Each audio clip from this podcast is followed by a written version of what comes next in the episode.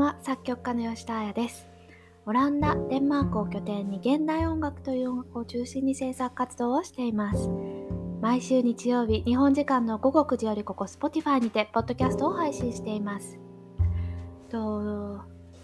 あっという間に春になりましたねほんともう気づけば4月の今日は10日なんですけれどもえっ、ー、となんか本当にバタバタとしてる間にもう4月のこんな3分の1が終わってしまってでなんかもう周りはすっかりもう夏休みの話とか夏のいわゆるあのホリデーなんか長期休暇の話をしてたりなんかするとなんかああなんかこの間年越したのになみたいななんか置いていかれているような感じがするんですが春ってやっぱりすっごい疲れますよね。なんか私はなんかここ数年すっごい疲れるなって毎回4月の半ばぐらいから思っています。で私自身はこうヨーロッパの仕事をベースにしているのであの4月になったから大きく環境が変わるだとかあと4月から何か始まるみたいなことっていうのはほとんどもうここ10年ぐらいは経験してないはずなんですけれどもそれでもなんか春って疲れるなと思っていて別に花粉症とかそういうことっていうのもすごいひどいわけではないんですけどね。でなんかそんな話をあの友人としていた時にふと思い出したんですがあの数年前に私はちょっと臨床心理士の方とあのお目にかかる機会がありましてでそれはデンマークでだったんですけど彼女曰くあのこう春って冬の間に溜まった疲れっていうのがデトックスとして体の反応に出やすい時期だっていうふうには聞きました。でなんか私自身勝手に冬って疲れてて冬の間の疲れっていうのは冬の間にこうちょっとずつでも出しててだからうつとかそういうことになりやすいのかなとかって勝手に思ってたんですけれども、まあ、彼女曰くそのデトックス反応がよく起こるのはやっぱりこの暖かくなってきた春の時期だからだからこう疲れているなって体が感じたりだとかあとはちょっとこううつっぽく感じるのも実際は春だったりすることもあるというふう風に聞いてあ面白いなというふうには思いましたなのでまあ疲れを感じているイコールこう体がデトックスしているというふうになんか少しでもポジティブに思いながらちょっと疲れと向き合っていこうかなと思っているような感じです。で実際はですね、えーと、デンマークもオランダ私の今住んでいるオランダもまだまだ全然寒くってですね先ほども申し上げたんですがまだ4月の10日ぐらいなんですけれども、えーと、しっかり、えーと、冬のコートを毎日毎日着ています。っていうのもですね上え、ー、と何て言うんでしょうかね、えー、と最高気温がまだ11度12度の日が全然あることと、まあ、最低気温に至っては3度4度の日も全然あるんですよねなので本当あのこちらに戻ってからびっくりしたんですけれども雨というかみぞれ混じりの雨みたいなものも時々降りますし、まあ、本当先々週なんかはだいぶ雪が降って積もったみたいな話なんかも聞くのでこうまだまだこうあ春が来たと一概には言えないなというような感じではありますね。かと思うと日本の人と話しているともう暑すぎてやってられないみたいなことも聞いたりするので本当なんか不思議だなと思いながらそういうあの気候だとか天気と向き合いながらなんかこうなんとなくですけれどもいつものルーティンに戻ってきているような感じです。で、今日はですね、こんな天気の話だったり、天候の話をしたいと思っていたわけではなくて、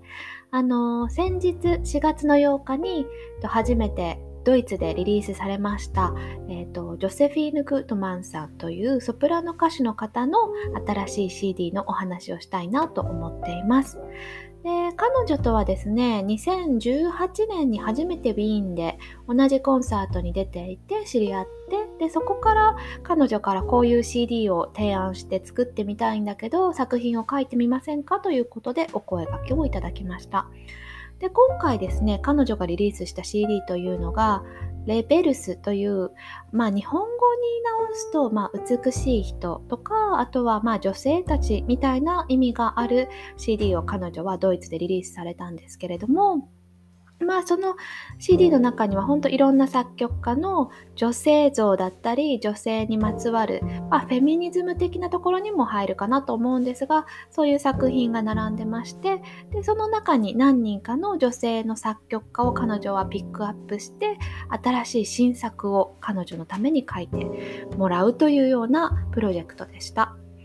で、えーと、この CD すごく面白いなと思うのが彼女の、まあ、フェミニズムに対する提案の仕方なんですね。あとはそのフェミニズムと音楽に対する視点の持っていき方というのがすごく面白くてですね、まあ、CD の紹介をしたいというよりかはそちらのご紹介を今日はしたいなと思っています。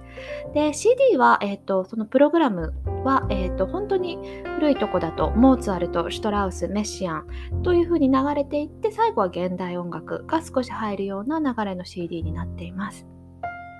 で、この CD はですね、彼女自身が歌うアカペラ、まあ、ピアノの伴奏だったり楽器の伴奏がない彼女自身の歌だけのものと、あとはピアニストのマリオ・ヘリングさんという、この方はですね、えっと、日本とドイツのハーフの方でいらっしゃるピアニストの方のデュオ作品と、まあ、2つのカテゴリーの音楽によるプログラムです。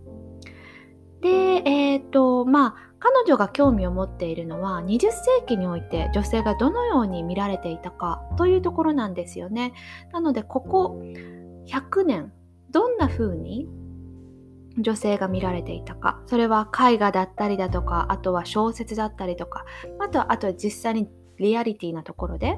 女性っていう像がどう変化してきたかというところに彼女はすごく興味を持っていたようででこの、えーと、CD は4つの異なる部屋を持つ美術館のような構成になっています。でそれぞれの部屋がいわゆるこう別々の女性像を見立てているようなプログラムの組み方になっていまして例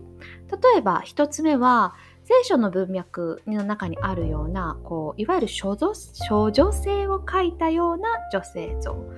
で2つ目は、えーと、何と言ったら分かりやすいですかね。こうマーメイドのようないわゆる実際には存在していないような、まあ、でも何て言うんでしょう。有限な女性らしさのような女性像というのが2つ目の部屋。で3つ目は女性をヒロイン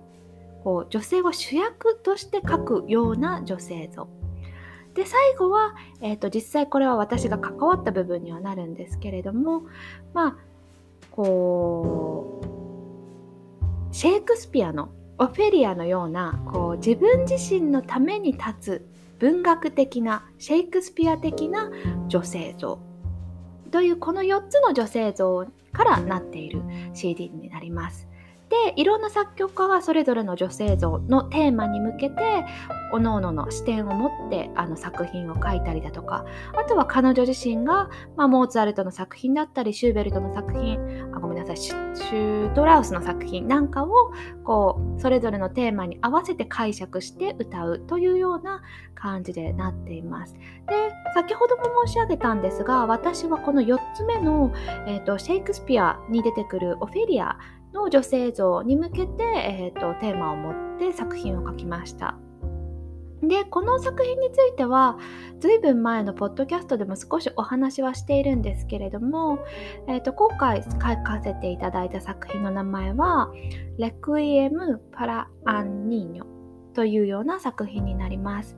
でこれはですね、えーとジョセフィーヌさんがぜひこのポエムを使ってほしいというふうにあの言ってくださった、えーと、アルゼンチンの方の詩から取っている作品でして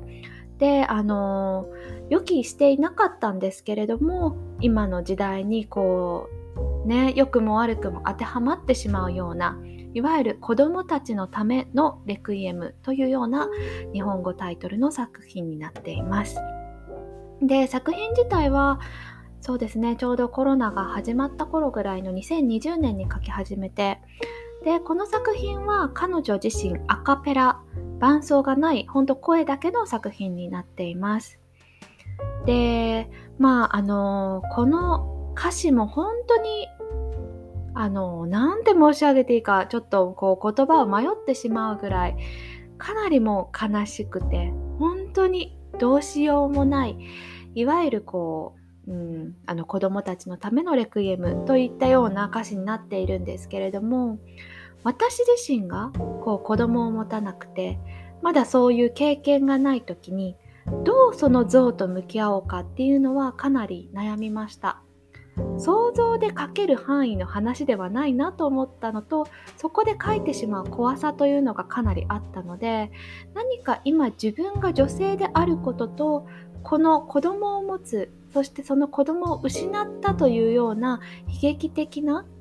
もう言葉に表せられないようなそんな悲しみをどうこうコネクトしていくかつなげていくかっていうところはすごく悩みましたね。でまあ私が行き着いた先というのを今ここで言葉にしようとはなかなか思わないんですけれどもただまあうーんそうですね。本当にあの未来ある子どもたちがまあ穏やかな日々を送れることは本当に心から願ってますし今それが失われているような現実が目の前にあることはもうあの本当に信じがたいなと思ってています。でこの作品はですね実は CD としては発表させていただいたんですけれどもまだコンサートだったりだとか実際のパフォーマンスとしては発表されてないような作品になります今後6月以降ですねあのいろんなヨーロッパの各地で、えーとこの CD のリリースツアーのようなものが始まっていくようには思うんですけれどもまあ実際にあの本当に人に向けて届けてこそ意味のある作品になるんじゃないかなと私自身は思っています。でまあ今回はあのこの CD のリリースとともにデジタルリリースとして Apple Music だったりだとかここ Spotify でもリリースしているのであの実際に来ていただけない方にはぜひそちらをあの聞いていただければとても嬉しいですけれどもできるだけ多くの方に直接届くような作品になれば私自身すごく嬉しいなと思っています。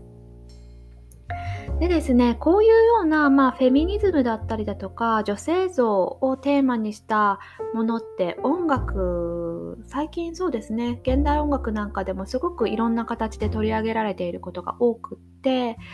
正直なところ私は100%賛同しない限りそういうものってなかなかこ